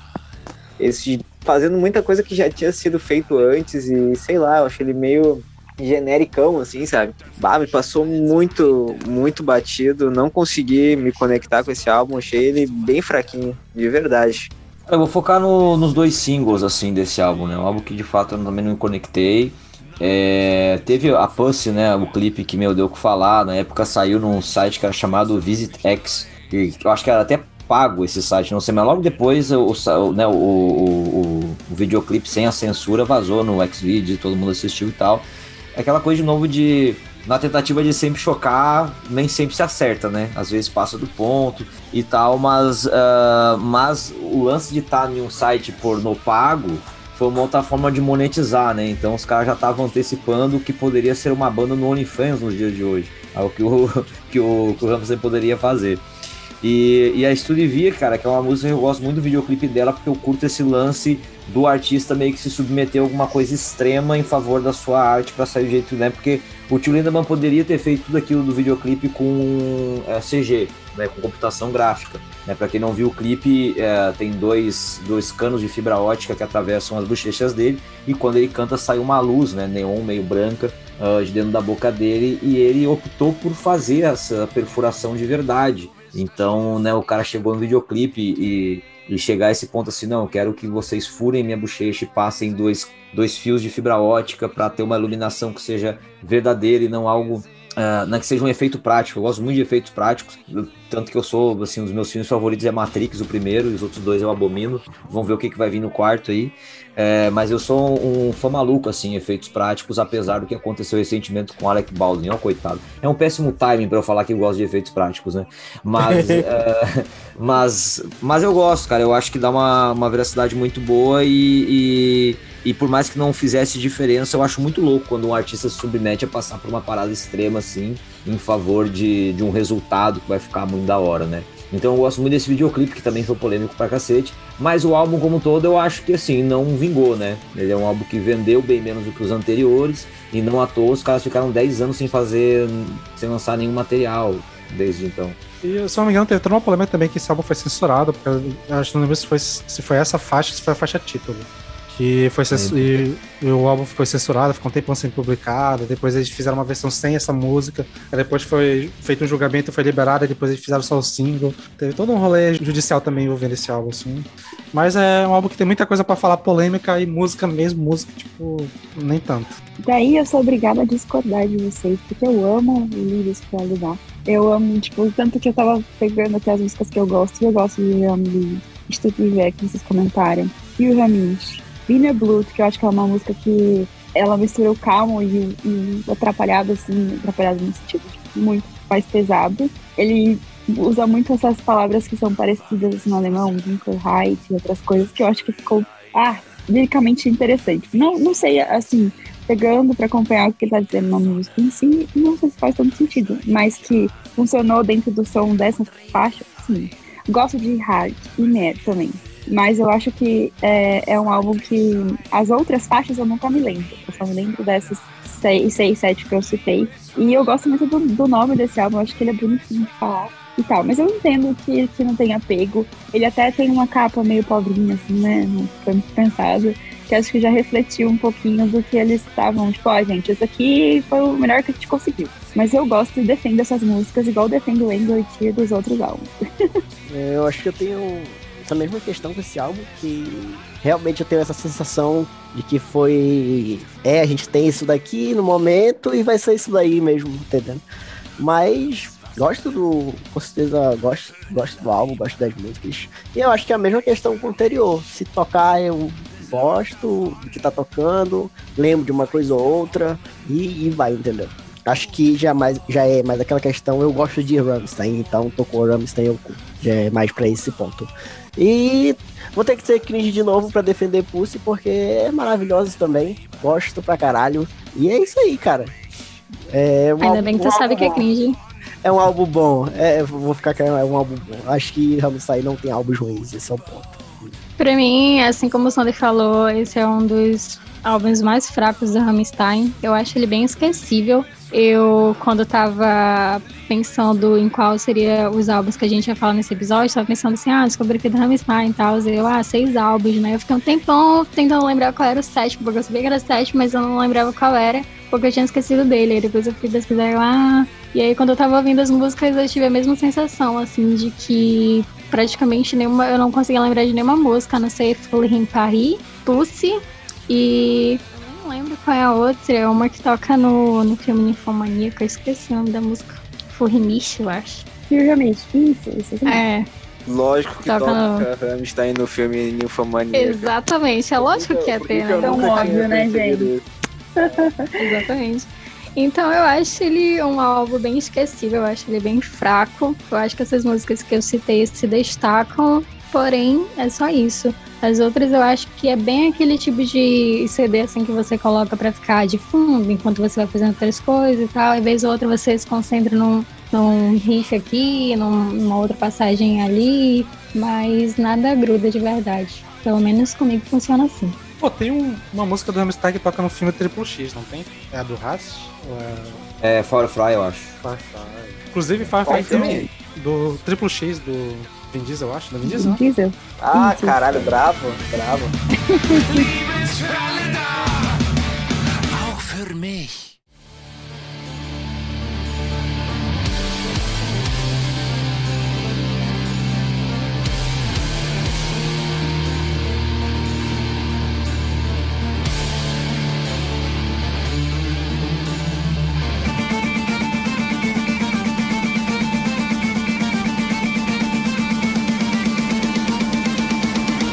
Agora, finalmente, a gente chega no último álbum do Rammstein, lançado em 2019, ou seja, traumatizantes 10 anos depois do es für alle eles vêm com um álbum autotitulado Rammstein. O que que vocês têm a dizer sobre esse último trabalho da banda?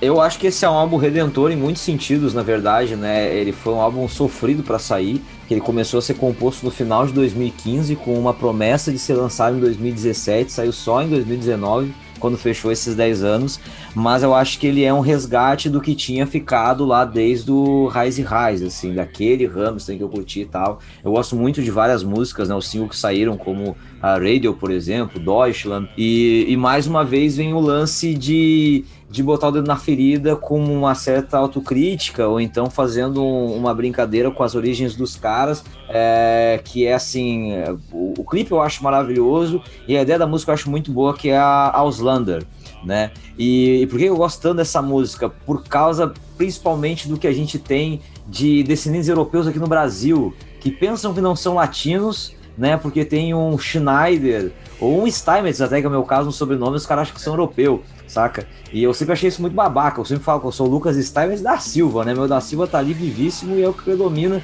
na minha personalidade. Então, Aqui no sabe, sul é foda.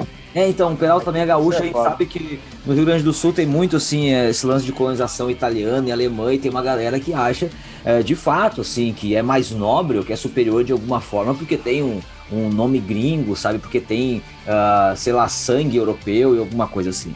E aí vem o Hamstein, lança uma música como Auslander, que basicamente fala assim, olha, na real, a gente que nós somos alemães, nós somos um bando de colonizador filho da puta que destrói a cultura dos outros Basicamente isso, sabe? Então é uma. Eu, eu gosto muito dessa faixa por causa disso. Em geral, é um álbum que eu acho muito bom. E não sei se assim uh, paga 10 anos de espera, mas pelo menos é ver, é, é bom ver um Rammstein que tá naquele nível de qualidade tanto musical quanto lírica que a gente via no Mutter e no Rise Rise. Ah, com certeza, Moita. E assim, o que tu comentou a respeito da temática é interessante porque ele lançou. Ele saiu bem numa época em que o debate sobre a questão da, dos imigrantes na Europa estava muito em alta, né? Então foi bem. Foi bem contemporâneo ali por um, por um problema que. Problema global, no caso, né? Um debate global. E assim, sobre a questão da sonoridade, eu acho que esse álbum ele dá uma refrescada no Rammstein, sabe? Porque os últimos dois álbuns eles já estavam vindo assim numa pegada meio arrastada e de certa forma até meio cansado assim. Acho que acho que é isso, a banda tava com a, com a, com a sua fórmula assim meio cansada. E nesse álbum uh, eles resgatam muita coisa lá do início da carreira e ao mesmo tempo ele tem uma uma coisa nas melodias, assim, que remete um pouquinho, ó, de repente até umas coisas meio indie, ou algo do tipo, principalmente nos refrões, assim, que eu consegui sacar, e que me trouxeram uma, uma alegria, assim, por pensar, tipo, porra, uma banda ficou 10 anos sem lançar nada, uma banda antiga, que volta, e volta que, com elementos que ainda que sejam sutis, mas volta trazendo algumas coisas novas, acho muito interessante, cara. Então, assim, foi uma grande surpresa que a banda lançasse um álbum desse tipo a essa altura da carreira, sabe? E também, assim, esses últimos álbuns, o que acontece? O Rammstein, o marketing dele choca muito, né? Acaba virando marketing porque eles são muito polêmicos nas suas críticas. E eu acho que principalmente o álbum anterior a esse, é, é, é, muita polêmica e pouca crítica, sabe? Os caras assim, vão polemizar aquele negócio da pornografia, não sei o que, sabe? Tipo, mano, passou a linha e Vazio, né? lance. É, é vazio, é só polêmico pelo polêmico. E esse álbum, ele assim, não, mano, a gente foi por uma razão, né? Então a crítica ela se faz mais presente, não é só uma polêmica que tá ali apenas para polemizar, mas sim para chamar atenção a algumas questões que de fato são importantes de falar a respeito. Demorou tanto para sair um novo álbum que quando chegou esse eu fiquei muito mais assistir os clipes e ficar achando os maravilhosos ou então e pensando no que eles queriam trazer, que elemento que era, ó, cada parte dos clipes, do que as músicas em si, tanto que eu fui pegar mais agora pro, pro podcast. E eu acho que ele não me pega tanto, mas eu concordo com muito que é um pouco redentor mesmo, de tirar ele dessa, dessa última coisa que tava pro, pro, pra falar, ó, a gente continua aqui, a gente continua produzindo e estamos nos levantando, digamos. Mesmo que eu prefira o álbum que a gente acabou de falar. É, eu gosto dele, é, eu realmente eu sinto esse frescor que tem nele, tipo, tem música aqui que facilmente, tipo, a Radio, tirando o refrão, acho que a, o resto dela estruturalmente lembra muito o primeiro álbum da banda. Tipo, tem músicas que tem muita essa, meio que eles pegando um pouquinho de cada ponto da carreira, talvez, e tal. E uma coisa interessante que, principalmente a questão dos vídeos, é que foi a primeira vez que o Rammstein meio que conseguiu produzir algo na era do, da reação, né? Então, tipo, é, os videoclipes foram muito hypados na internet, principalmente a da Outland. E eu posso dizer com tranquilidade que essa música ela virou tipo top 5 pra mim da banda. Tipo, ela é muito, muito, muito boa mesmo. É um nível absurdo. O clipe dela, dela é fantástico. E assim, como todo, eu acho o álbum muito gostoso de ouvir. Tipo, ele realmente. Tô ouvindo ele sorrindo. Tu falei, caralho, é essa parada aqui que eu curti. Então, é, é, foi, apesar de eu ter, ter, demorado muito pra pegar ele inteiro pra ouvir, tipo, eu acho que eu, isso eu posso relacionar com o que a Kat falou. Realmente, no início eu peguei muitos singles e tal. E mais recentemente que eu fui pegar o álbum como em, todo, assim, pra, pra ouvir. Mas é fechadinho, gostoso é, muito bem pensado. Eu acho que ele realmente. Eu não sei se. É, tipo, eu acho que eles adiaram tanto para dar uma polida nele. Que tem umas coisas ali que eu acho que. Um cuidado que eles não tiveram nos últimos dois álbuns, que aqui teve, de dar uma tratada numa coisa ali, tipo, pensar numa estrutura ali. Então, tipo, acho que ele foi um álbum muito mais. Que não tem cara que foi em posição de gravadora nem nada, tipo, realmente quiseram fazer e, e colocaram para jogo. E uma curiosidade até por aqui ser um podcast, né? E a, a galera normalmente escuta em plataformas e tal. É, o Hamster é tão gigante, ele conseguiu fazer uma coisa tão absurda que parece que tem assim dezenas de álbuns e que tem uma carreira super extensa. Mas é muito louco pensar que esse álbum é o primeiro álbum que eles lançaram depois de existir o Spotify. Né? Caralho, verdade. Não existiam plataformas de streaming, cara. Tipo, o último álbum deles ainda era na, na era de comprar CD físico em loja, sabe? Caralho, verdade. Ou né? piratear. Nunca tinha pensado nisso. Piratear, né? Nunca tinha pensado nisso, velho. Porra, e é foda, né? Porque, cara, eles se mantiveram no hype. É, mantiveram é uma banda no- que pelo show se garante facilmente sem É, se garantiram só Sim. pelo show. É, exatamente, exatamente. É isso aí. é, às vezes a gente até debate, assim, tem, tem banda antiga que chega num, num nível alô Iron Maiden de, porra, lançar uns álbuns meio genericão e tal, e, porra, faz turnê, tá ligado? E o Rammstein é uma banda que, quando eles não tiverem mais saco pra, pra compor e tal, eles podem muito bem ficar, viver de tocar como headliner em festival, velho, porque o show deles é, é um troço incrível, tá ligado? É um show, é um show. É interessante pensar que, tá, eles têm toda essa questão de fazer um show performático incrível, mas aconteceu, tipo, se não me engano, aconteceu um acidente é, na parte da pirotecnia, um dos shows que eles faziam, e aí por isso o tio foi estudar pirotecnia, foi, tipo, aprender como é que fazia, para eles poderem montar um show, tipo, minimamente seguro. Então, imagina a preocupação dos caras, não é só visual. E assim, no, no Máximos Festival, eu tava, tipo, teoricamente longe do palco e eu senti o fogo na minha cara, sabe? Sim. Não fico imaginando quem tava mais próximo. E, então, o cuidado dos caras é tipo, imprescindível e legal que eles pensem isso, eles mesmos, né? E é bizarro pensar assim, que o show dos caras é tão maluco, cara, que, por exemplo, pegar. Os caras são headline em vários festivais. Vamos pegar o, o Maximus, que foi onde eu e a Kátia a gente assistiu. É, cara, foi um festival que naquele mesmo dia teve Marilyn Manson, teve Disturbed, Hailstorm, teve. que mais? É, Bullet, Banda My Dead. Valentine. Bullet for uma Valentine, cara, sabe? Teve um monte de banda e o headliner, o principal nome do festival, era uma banda que não lançava nenhum álbum há sete anos, tá ligado? E, e É, o Disturbed cara. lançando coisa nova, Bullet lançando, todas as bandas ali estavam promovendo. O Hailstorm voando, lançando álbum, mas quem vai fechar o festival o principal nome é os caras aí que, meu, não lançam nada desde 2009. E os caras pedindo, né? Você lembra muito? Tipo, acabava um show e a galera ficava gritando Rammstein. Tipo, Sim, não, interessava muito. quem estivesse lá. Foi muito. Era um dos shows que eu mais senti que não interessava o resto, sabe? Cara, eu lembro que na época que saiu o clipe de Deutschland, eu todo meu Instagram ficava postando direto prints e tudo mais desse clipe. Eu ficava, meu Deus do céu. E eu lembro que eu e mais alguns amigos ficamos fissurados. A gente ficava assistindo vídeos de teoria e tudo mais para tentar é, encontrar todas as críticas né, que o Rammstein fez nesse clipe, porque eles sempre criticam tantas coisas que até a gente perde assim, um pouco a noção. Mas esse álbum, pra mim, foi uma baita de uma volta do Rammstein. Eu acho ele um dos melhores da carreira dele. Pra mim, ele é um álbum que foi perfeitamente é, todas as críticas que ele faz, desde a crítica à Igreja Católica, tem a questão que o Moita falou, tem algumas músicas que lembram bem aquela pegada industrial do Nine Inch Nails, né? Tem algumas músicas que vão assim para um trash mais tipo a né, que é uma música que vai falar um pouco sobre a questão dos prisioneiros no campo de concentração nazista. Tem outra música que vai falar, que é a Weitweg, que fala sobre. É meio que uma alegoria Skin Girls, né, que vai falar sobre um tarado que vai observar uma mulher tirando a roupa dela pela janela dele. Eu acho isso meio bizarro. Tem a música Pup também, que é a minha favorita. É uma das minhas favoritas, na verdade, desse álbum, que tem uma letra extremamente pesada. E eu gosto muito de como o vocal dele muda quando ele tá chegando no refrão, que é a parte mais pesada da música, porque essa música fala sobre uma criança que provavelmente tem algum problema psicológico. E ele vive com a irmã dele e a irmã dele fica se prostituindo e tal. E quando ela vai se prostituir, ela sempre dá uma boneca pra ele. E aí, quando chega as pessoas lá que ela faz os programas, aí ela tranca ele no quarto e deixa ele sozinho, aí ele fica ouvindo as coisas e tudo mais, só que ele fica irritado com isso, acaba sempre meio que machucando, rasgando a boneca, alguma coisa assim.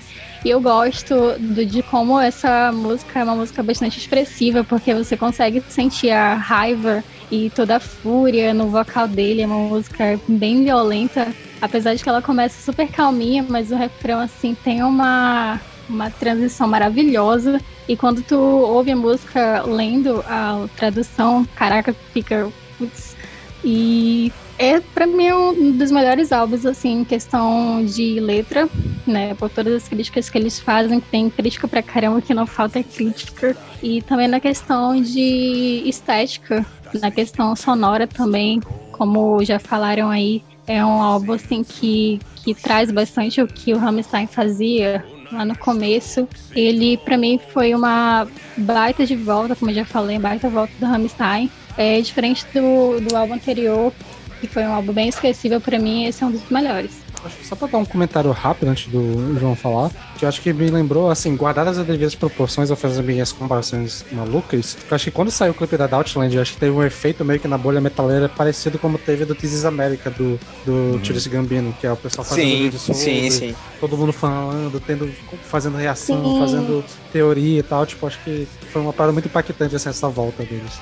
Eu lembro que teve até gente falando que poderia destrinchar mais, fazer um filme sobre as críticas que eles estavam fazendo nesse, nesse clipe e tal. Eu fiquei, caraca, Rammstein está de volta. É, esse álbum aí, foi, cara, foi muito importante, porque, na verdade, eu não peguei nenhum lançamento do Rammstein, eu conheci, sei lá, em 2015, não sei exatamente quando eu, quando eu peguei. Então, quando eu vi que lançou, eu lembro que eu estava no curso e não tinha como ouvir a música. e eu tava agoniado querendo ouvir, porque eu só via a notícia e queria ir pra casa escutar. E eu lembro que tinha um outro amigo meu também que, que gosta muito. E não, eu fui pra casa, a primeira coisa que eu fiz foi escutar a música e eu amei logo de cara, amei logo de cara. E no outro dia seguinte eu não sabia falar de outra coisa com ele, a gente passou a aula inteira comentando sobre isso. Então eu fiquei, caramba, olha, olha, isso aqui é só uma música, cara, o que que vai vir por aí, tá entendendo? Eu tava muito hypado nesse, né, quando se lançou. E eu acho que passou poucos dias e já começaram a criticar. Eu lembro que já surgiu críticas sobre, sobre a música, sobre o Hamstein, na verdade. E vem esse ponto aí que a gente tocou no assunto, que era sobre a polêmica. Mas aí foi uma polêmica com embasamento. Dessa vez não era só polêmica. Tinha realmente uma crítica por trás. E eu achei isso muito importante na música que lançou, que eu acho que é Dashland. Então, o que que é? A, a crítica foi que o Hamstein se aproveitava do holocausto para causar. Que era só polêmica, era só para pra criar alvoroço, digamos assim. Principalmente os alemães, que não aceitaram muito bem isso quando, logo quando saiu. Na verdade, é uma crítica falando, porra, a gente fez merda. A gente tem merda aí e não, é para esconder, não dá pra esconder. A gente tem um passado, a gente tem história e não é, não é boa, mas ela existe, tá entendendo? E a gente tem que criticar isso. E isso é, é, é muito importante. Todo mundo falaram até sobre censura quando logo quando saiu. É isso é muito é um é presente nesse álbum de uma maneira muito forte. Eu gosto muito do álbum por isso. Como as, as críticas são fortes e como ela é bem argumentada. Isso também é presente em diversas músicas. O vocal do Liederman, do Liederman tá perfeito para todas as músicas, simplesmente se encaixa muito bem. Ele se expressa muito bem de todas as formas. A música que a Jade falou bastante que é Pupper, cara, simplesmente surreal. Quando eu escutei essa música, eu fiquei sem ração, sabe? Porque é algo que eu nunca tinha, eu acho que nunca tinha ouvido algo parecido com aquilo, entendendo? É algo simplesmente inexplicável. Essa música, eu acho que é a música que mais dá pra ver, assim, o vocal praticamente gritado do, do tio. Sim, né? sim. Porque quando vai chegando assim no refrão, praticamente todo o instrumental para e aí fica só ele cantando assim com muita raiva, dá pra sentir a fúria na voz dele. E aí depois o instrumental segue acompanhando, eu acho tão lindo. Eu acho que essa é a única música de toda a discografia do Rammstein que ele faz isso. Eu pelo menos não Sim. consigo lembrar de nenhuma outra música que tenha um vocal tão assim transparente dele. É, também queria ressaltar um ponto que eu acho que ninguém, até eu passei batido, que era o teclado, cara. Eu gosto muito do teclado do Hamster. Às vezes ele é muito sutil, mas ele tá sempre presente, eu gosto bastante. E nesse álbum, eles aproveitam bastante isso. Eu gostei desse detalhe. Inclusive, eu gosto do tecladista, que é o Christian. É, eu já ouvi. Eu acho que eu não sei se eu li ou vi, mas que ele é praticamente uma, uma das almas ali da banda, entendeu? Ele não deixa o Rammstein morrer. Ele tá ali por trás fazendo as coisas e ninguém meio que nota ele. É um cara que passa despercebido. E, inclusive, é, tem. Eu queria falar da Radio, que também eu acho que foi a o segundo single que saiu. Que tem um, tecla, um tecladinho muito bom nessa música, eu gosto bastante.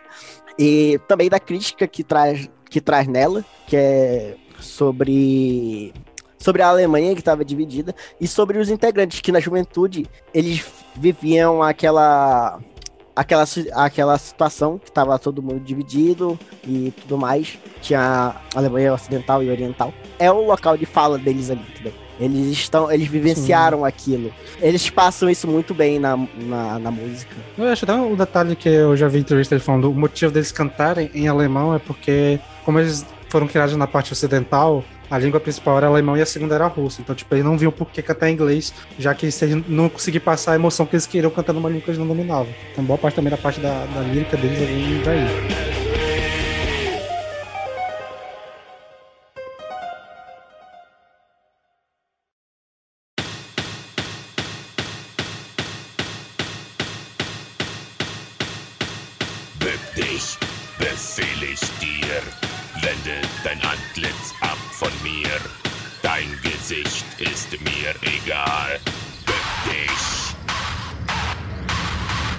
Bloco que pensar rapidinho, eu queria que vocês dessem um depoimento falando qual é a importância e a relação de vocês com a banda, tipo assim, no geral, o que vocês esperam pro futuro dela e abra o seu coração. É um momento pra fazer declarações de amor, assim. Então, eu vou começar porque eu acho que eu sou o que tem a relação mais superficial com a banda, né? E na real nem sei muito bem porque eu tô aqui, eu só tô aqui. Enfim, cara, eu sempre relacionei o, o além dessa parada apelativa aí do Eita Bicho Sexo, sempre achei que era uma parada. Tinha a impressão de, de que fosse algo muito caótico e tudo mais. E ouvindo a discografia da banda, eu descobri um lado deles muito mais sentimental e também crítico que eu não tinha. que eu nunca tinha percebido com o pouco que eu ouvia da banda, né? Então, assim, embora não, não tenha me impactado tanto em termos de sonoridade, ah, a experiência de ouvir a discografia da banda acabou me trazendo algumas reflexões bem interessantes, principalmente nesse ponto de vista lírico. Então, cara, é muito curioso a forma como a gente acaba muitas vezes estereotipando ah, bandas e artistas com base em alguma polêmica ou outra, e às vezes a gente perde nuances ah, de significado que a obra possui, sei lá, por meme, assim, sabe? Então, o Rammstein me trouxe essa reflexão. Talvez não seja uma banda que eu vá pegar um álbum inteiro e ouvir, provavelmente, provavelmente não vai ser. Só que, cara, eu- é uma banda que quando quando eu quiser buscar novas temáticas e de repente tiver a fim de descobrir alguma crítica a respeito do- da sociedade alemã, por exemplo, eu sei que lá eu vou encontrar e eu vou encontrar um trabalho muito bem feito, sabe? Então, sei lá, eu acho que a gente pode trazer um pouquinho de justiça ao Rammstein e ao trampo do tio Lindemann, e que não é só, ah, nós somos os tiozão transão aqui, tá ligado? Não, porra, tem coisa muito boa ali. Eu, no momento, só o que eu espero é esse álbum novo. Em 2020, acho, é, foi em 2020, o Christian comentou, o tecladista, comentou, eu gosto muito do tecladista. o tecladista comentou que e sairia pelo menos em 2021.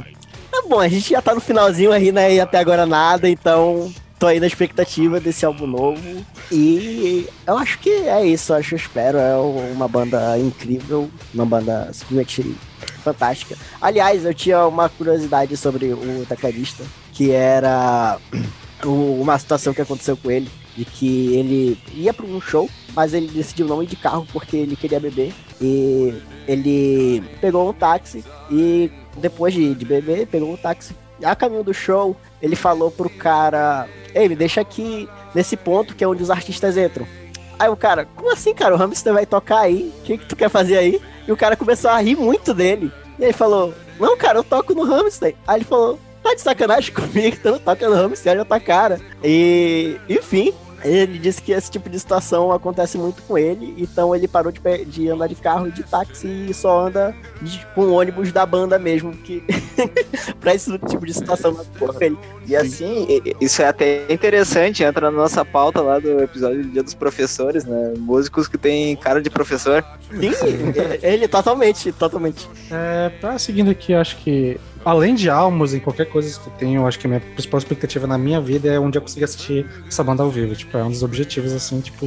Sim, com certeza. É, qualquer pessoa que gosta de, de uma guitarra pesada tem que assistir um show deles um dia. Então, é- essa é a minha expectativa de conseguir realizar. E é fora que eles veio um pouco pro Brasil, né? acho que eles só vieram três vezes, se não me engano. que, Tipo, é, é difícil, mas. Sim, três vezes só. Eu Se tenho- vier, uma pro- e, se vier uma próxima, eu vou, com certeza. sem, sem falta. E É uma eu banda tenho. provavelmente muito cara, né? Sim, eu queria muito que tivesse no Rock in Mas acho difícil. Mas esse é o perfeito pra. Todo mundo discute que traz a mesma banda, tinha que ter uma banda nova. Eles são a banda com perfeita isso. certeza. Com certeza. E assim, eu gosto muito. é, eu gostei muito dessa volta, então tenho expectativas das melhores pro, ban- pro futuro da banda. Fico muito feliz com esse retorno fresco e tal. E acho que é isso. Gosto muito da banda. Foi uma das bandas que estão comigo desde a adolescência, então tenho um carinho muito grande por ela. E é isso, muito bom, Rammstein. A gente não chegou a falar, né? Mas a banda que deveria ter. que deve, deve ter muita é, escola de alemão pelo mundo que deve muito a eles, porque o que estão saindo de aluno de alemão por aí é, é foda. Ah, cara, o que eu espero é que assim, a banda não acabe primeiro, né? Porque eles estão sempre numa corda bamba de achar que não vão mais se reunir, aquela coisa toda, é uma banda muito desgastada entre os membros, eu acredito. Não sei se vai levar mais 10 anos pra esse novo álbum sair, né? Porque as promessas ficam aí, mas do jeito que foi a gente não tem o que esperar. Então, assim, o que eu gostaria é de fato poder ver os caras ao vivo de novo, né? Nesses anos aí de, de heavy talk, eu já fui tanto show, passou daí da casa dos 300 e, é, e, eu sempre falo, assim, é, é muito difícil uma pessoa elencar o melhor show que foi na vida. Eu sem titubear foi o do Rammstein, assim, com muita tranquilidade eu posso dizer. Se eu for elencar daí do segundo ao quinto lugar, eu vou, vou, vou penar para conseguir pensar. Mas o primeiro é muito fácil, né? Então eu, o que eu espero é poder ver eles ah, novamente um dia, né? Ao vivo. E recomendar para meu, quem tiver oportunidade. Se um dia você tiver que escolher entre o Rammstein e um outro show e você não sabe no que vai, vai no Rammstein, cara. Não, não- vai ser uma decisão acertada. E quando você tiver no show, você vai me agradecer por eu ter falado isso hoje. Eu reforço esse coro aí de querer ver um dia o Rammstein de novo, porque eu sinto que a primeira vez eu fiquei muito emocionada eu prestei atenção em, tipo, menos coisas do que eu deveria, sabe? Fiquei pensando nas minhas músicas favoritas e o resto ficou meio, nossa, tô aqui e não, sei lá, parecia que eu não tava dentro do meu próprio corpo. Mas, então, querer vê-los novamente é o primeiro desejo. E sim, eu acho que é, é uma banda tão tão interessante que eles podem até lançar álbuns que eu não curto tanto e que eu acabo gostando de alguma coisa muito dessa alguma coisa. Então, eu meio que só espero que eles continuem sendo o Rammstein de sempre, mesmo que eles vão se renovar e coisa do tipo. E sim, né, que eles não acabem, que eles continuem juntinhos, porque eles formam certamente um grupo sensacional. Ah, eu faço do Sander as minhas palavras também. Meu, um dos meus sonhos é ver o Rammstein ao vivo. É, inclusive, eu tô bem feliz por ter revisitado a discografia da banda para esse episódio, porque, como eu falei, não fazia bastante tempo que eu não ouvia e reouvir tudo de novo foi um prazer. É sempre um prazer para mim ouvir o Rammstein, porque para mim é uma banda que vai muito além da, desse estética de ui, ui, ui, sexo. É, eu sempre gostei muito das críticas que eles fazem. O último álbum eu falei bastante dele aqui, é um dos meus favoritos. É, eu espero que eles sigam bastante nessa linha e é, que eles, do que eles fizeram no último álbum. É, tem muita coisa ainda para falar. Acredito que eles sempre conseguem falar isso de um jeito bem humorado, ao mesmo tempo crítico, sério e, e enfim. É, tô com a expectativa lá em cima pro, pro novo álbum. Não faço a menor ideia de quando vai sair, acredito que não vai sair tão cedo. Mas sigo com expectativa alta, porque Rammstein é uma banda que, por mais que lance álbum que eu não curta tanto, assim como a Kat falou, sempre tem uma coisa ou outra que eu acabo gostando e gostando bastante.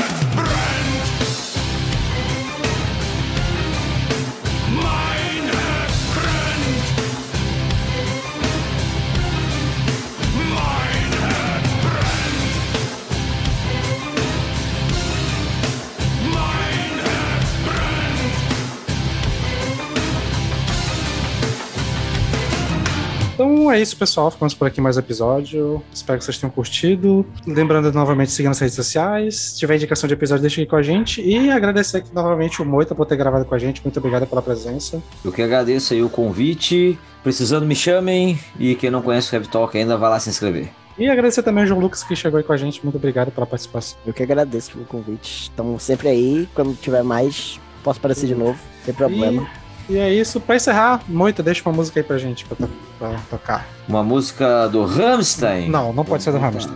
Não pode ser do Rammstein? Fala Episódio sobre o Ai, Rammstein. abre essa Regra, onda dessa Não vez, pode cara. ser do Rammstein. Ah, porque eu vou Ah, botar mas uma pode ser do tio? Ah, é, pode, pode ser do ser do tio, pode ser do Lideman do projeto. Ah, põe F- Fichon, do Lindemann.